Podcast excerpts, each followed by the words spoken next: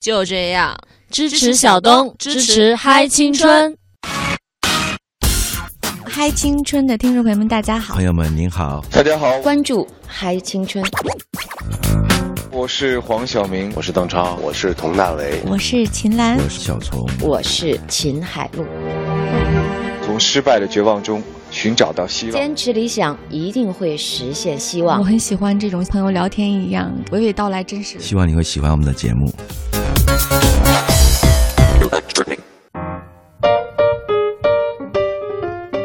各位亲，这里是正在播出的，来自于中央人民广播电台《嗨青春》。今天走进我们节目的是一支乐队，也是现在音乐产业的新时代弄潮儿之一，Truth 乐队。Hello，大家好，我是长子，我是 Truth 乐队的主唱之一。嗯，一听到长子这个声音啊，我相信有很多人可能都会特别迷恋这种声音，非常温柔，非常温暖，而且。应该说音域特别宽广，音色非常漂亮的，嗯，可变化的女中音型啊。这么一长串的那个，呃，夸赞我都在这儿有点坐不住了。其实夸你的时候是在夸我自己，我好像是懂音乐的人。哎，对，嗯。那么我们节目啊，一般是比较严苛、比较刁钻，请你先评价一下你的搭档。呃，我的搭档怎么说呢？就是平时其实就这样。就这样，就是他，呃，就在跟我不熟的时候吧，我就觉得就是就是比较比较内敛的一个人。呃，战线拉长一点哈，其实可以从第一眼演员开始。你们是什么原因开始组建的这支乐队？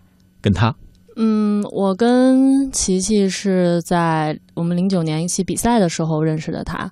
啊，其实当时比赛的时候见到他的时候，不是我不是特别敢跟他讲话。就是他当时就是戴一墨镜儿特酷的那个感觉，然后就啊的走在旁边，然后就啊我说哇这个姑娘好酷啊，但是就是看起来不是那么好接近接接触啊，嗯，但是后来因为比赛了，慢慢熟了之后发现啊原来他人非常好的一个人，而且心思很细腻的一个人，啊也很善良，就是就是人还是得要接触嘛，就是可能第一印象会觉得哎有点怕怕的，但其实。呃，接触完之后就觉得哇，这个人就是非常不错，所以最后我们也成了很好的朋友。嗯，所以之前就有了这样的一些铺垫。对对对对对。那么再回到你个人的身份上，嗯，呃，琪琪呢，我们现在先不提琪琪好不好？我们先从你自己开始来说起。你是怎样开始选择音乐作为自己未来的事业发展？嗯，选择音乐怎么讲？就是我从小就很喜欢。这个音乐，这个呃，音乐这个这件事情，然后呢，我当时大学的时候，呃，也就是想说，本着兴趣先去试试呗，看能不能呃考一个我自己喜欢的专业，然后所以我就去考了那个音乐学院，啊，没想到我也不知道怎么就考上了，瞎猫碰了死耗子。之前也没有学过吗？之前不算很系统的学吧，就是因为我考的是声乐专业，嗯对我之前一直是弹钢琴的。然后只是说从小很喜欢唱流流行歌呀这样的，然后后来就考了我们那个西安音乐学院的声乐系，然后就进去就读了流行音乐，然后就觉得说这个这个这个这个事情是应该是我作为我很喜欢，然后我如果又能他嗯能把它当做我的一个事业的话，我觉得这个是一件非常好的事情，因为毕竟。我觉得在这个世界上能够，呃，就是本着自己喜欢的事情，呃，去做，并把它拿拿成你养家糊口的一个东西，我觉得这个是不是不是每个人都可以去有这样一个机会去做的啊？嗯对。所以后来，呃，其实西安音乐学院在我的印象当中还是蛮有自己风格的，尤其是在流行音乐这个领域，应该说他培养出的学生。嗯，不单是有学校自己的调调，而且还比较注重学生个人的发展。对。那么，你是什么时候开始真正涉足到音乐圈？音乐圈是从大学开始吗？那个时候，我可能在我的印象当中，我会把它界定成学习的过程，而音乐圈呢，我会界定为可能更社会化一些的内容。呃，其实是这样，就是我我们我们的专业老师他一直是倡导的是。呃，他觉得一个，尤其是学流行、你学表演的孩子，你不应该是只局限于你在学校，我就这么学，因为我毕竟要去实践，所以他就特别鼓励我们去参加各种比赛。那其实我觉得，在参加比赛这个过程中，他其实就是在投入一个社会化的一个一个演习的过程。我不是说我现在在学校里面一个校园的比赛，而是我们一个比赛是跟社会上各种各样的人都有一起参加的，然后包括我们在大学的呃。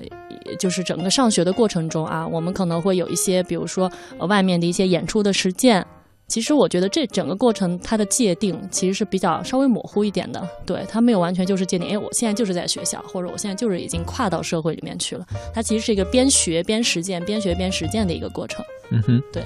那么你参加比赛，我印象当中哈，呃，我八卦了一下长子的资料，拿到过非常不错的成绩。嗯，但是我觉得还是由你来表达你最骄傲、最满意的一次，是不是会更好一点？呃呃，怎么讲呢？因为其实，嗯，第一那也是我不要害羞嘛，就是也不能说是特好吧，就是只能说是比我预期的要好一些。因为，嗯，毕竟我当时就是第一次参加比赛，也根本就是没有什么经验嘛。当时就觉得说啊，就当一个去就是一个练习的一个机会吧，因为其实参加那个比赛的人有经验的非常多，甚至以前拿过很多大奖的人也非常多，所以根本就没有抱着什么就想得奖的心态去的。什么比赛？呃，那个金钟奖，对，深圳卫视的金钟奖。嗯哼，嗯，我认识他们的冠军。啊，你是说零九年那届的冠军？我跟他可熟了，是吗？嗯，其实我也挺熟的，是吧？嗯，对。然后，嗯，就是当时也不知道怎么着，可能就是正因为你没有期待，也没有压力，所以你反而能够把你真正想唱的东西唱给大家听，啊，然后就就就是在一个很自然的状态下，你发挥出了你自己本来应该要有的一些，嗯，怎么讲音乐的感觉吧，然后就。就就进到了那个那个地方，嗯，就是这样子。其实我觉得，我我当时完了之后，我都没有反应过来是怎么一回事。我说啊，我就啊晋级了吗？就是这样。其实当时就是真的是一张白纸，什么都不懂，嗯哼，也根本不知道比赛是什么。相爱变成猜忌怀疑的烂游戏，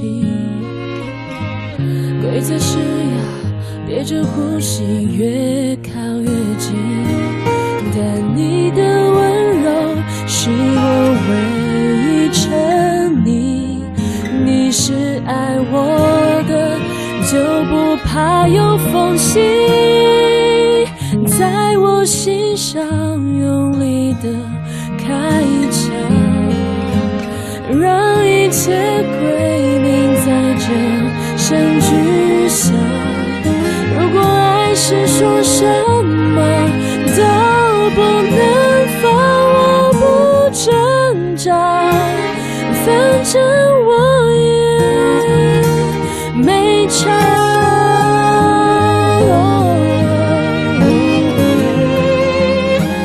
忍着在这一刻得到释放，相爱的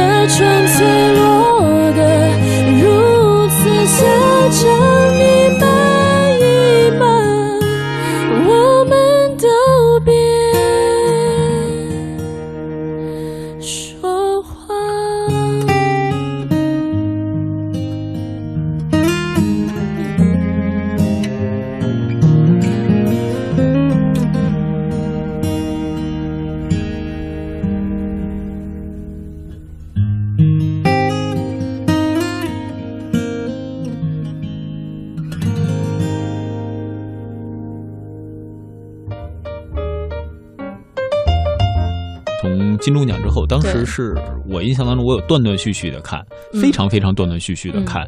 那之后有很多选手都开始逐渐转向幕后，或者开始转行做其他的行业。嗯，那当时你的选择是？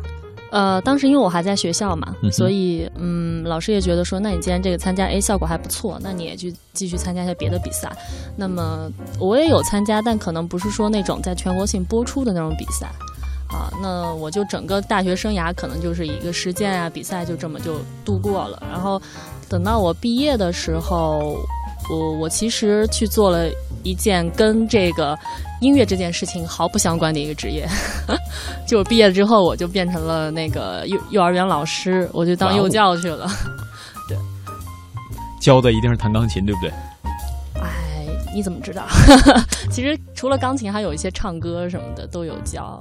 为什么会有这样的选择呢？嗯，因为怎么讲，可能我我个人性格比较活泼一点嘛，然后。呃，再一个，所以要找到更活泼的，以比对我比较，我比较安静。对，我就肯定得再找一个跟我陪我玩的吧，是吧？不是开玩笑，但其实是因为我，我我非常喜欢小朋友，因为我觉得，呃，跟他其实跟做音乐是相通的。我们做音乐是要有一些你内心很本质的东西。当你做音乐的时候，你是很单纯的，对吧？你才能做出很好的东西。那么小朋友也是一样的，他非常单纯，所以我可能我觉得是这两个东西它很相通。都是一样的，它很纯真、很真实的一个一个东西，所以我我很喜欢。那我觉得这两个，嗯，我在做老师的同时，我也并没有放弃我在音乐上的这样一个探索。那比如说，小朋友其实会给我很多灵感啊，那可能我的音乐元元素里面会有很多哎很活泼、很跳跃的东西，包括我也会呃给我呃就是我在工作的那个幼教公司。比如说，我会给他们写写歌呀，这样子。我觉得就是也是会把，还是会把你生活里面的素材拿来当做你的音乐素材，都是一样的。其实，那这份这么喜欢的工作，为什么就放弃了？嗯，最后觉得还是音乐更喜欢，就打败了那个呃稍微喜欢的那个，就是会稍微再越过它一点。这肯定是内心的一个追求，但是外界肯定也是要有一个契机。呃，咱们总说找工作等于是骑着驴找马嘛，对对对，对吧？嗯，虽然这个比喻啊，各位不能太细想，是吧？啊，不能太细想。那到底是什么样的契机让你真正的回到了音乐圈？嗯，大概是这还是得说回我之前工作那个，我不是给他们写歌嘛？写完之后，也就是莫名其妙，不知道怎么着的，就是得了一个当时他们，因为他们是那个全球的一个机构，然后都是连锁的，就得了一个当时他们那个呃作品的，就是年度十佳。我就觉得，哎，其实好像我还是能写写歌、唱唱歌的。然后，因为当时在所有的中心里面，全国的中心里面，那首歌都有被传唱，我就突然觉得，嗯，其实我写歌应该也还是有那么一点点的，就是可能可以发展的可能性。对我就觉得，那何不就抓住它，真的去写一些我自己想唱的、喜欢的，也能够被大家，嗯。不能说是接受吧，就是哎，你喜欢我唱给你听，你喜欢你就多听听，这样的一些歌曲能给你们带来正能量、快乐，嗯，或者说能有一些认同的一些东西都可以。这就是回到了嗯乐坛，对。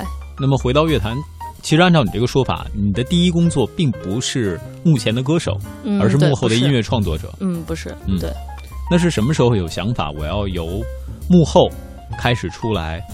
和别人组成一个团队，这样来表达你们共同的想法。嗯，怎么讲？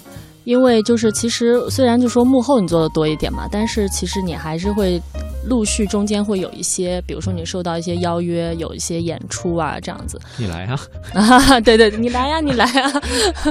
然后那你当然是也会去嘛，对吧？你去的时候你会发现哇，其实你你当你站在那个舞台上。你再去演唱你自己的作品的时候，那又是另外一种不同的感觉。就像我从小就听着，这里是中央人民广播电台，我今天突然就坐到这个里面的时候，你整个人的感觉是不一样。哇，原来这就是我从小梦想，就是你会感觉你的梦想跟你的那个现实是直接就贴到一起的，那种感觉是非常棒的，我觉得。所以我就嗯，我就觉得，其实如果自己写的歌。不仅是从别人的嘴里面唱出来，你能从你自己的嘴里唱出来，就是这个这个感觉是非常棒的。嗯嗯。那么对于你自己的音乐，它未来的发展，除了唱歌、写歌给人听，还有没有更多的一些沿着这个道路？比如说，想用什么样的方式能够跟大家更多的结合呀？包括对于未来的音乐产业的一个畅想，这个自己有没有个想法？音乐产业这个话题就是有点太深了，我有点就聊的可能比较不太敢说这个。但是我觉得每个人心里可能都模模糊糊的会有一个影子。嗯嗯，呃，我只能说音乐这个东西，它其实呃怎么讲，它门槛很低。我我可能我作为一个非常平凡的老百姓，我不管唱什么歌，我也能唱，我可以去表达我的心情。那么，嗯，对于之后，比如说我和我和琪琪我们这个组合，我希望，其实我更希望的还是还原到本质，就是因为我觉得能够贴近大家的一个作品，才是能够被大家喜欢，或者说能够真正的引起共鸣的一些这样的东西。所以我觉得，可能我们的音乐创作还是要更加的去去贴合大家。嗯，就比如说，为什么说悲伤的时候不要听情歌啊？因为你会觉得好像都在唱我，但其实可能人家也并没有在专门去写你。就是说，你这个东西是一个共鸣的东西，所以你听着就觉得哇，很很不错，很能激起你内心最最想要表达的那个情感。嗯，所以按照你的说法，我揣摩一下，嗯，可能是希望。以音乐为介质，嗯，然后配合其他的一些手段，更多的让大家的情感产生一些互通，就好像现在很多类型化的社交，其实都在向这个方向去做努力。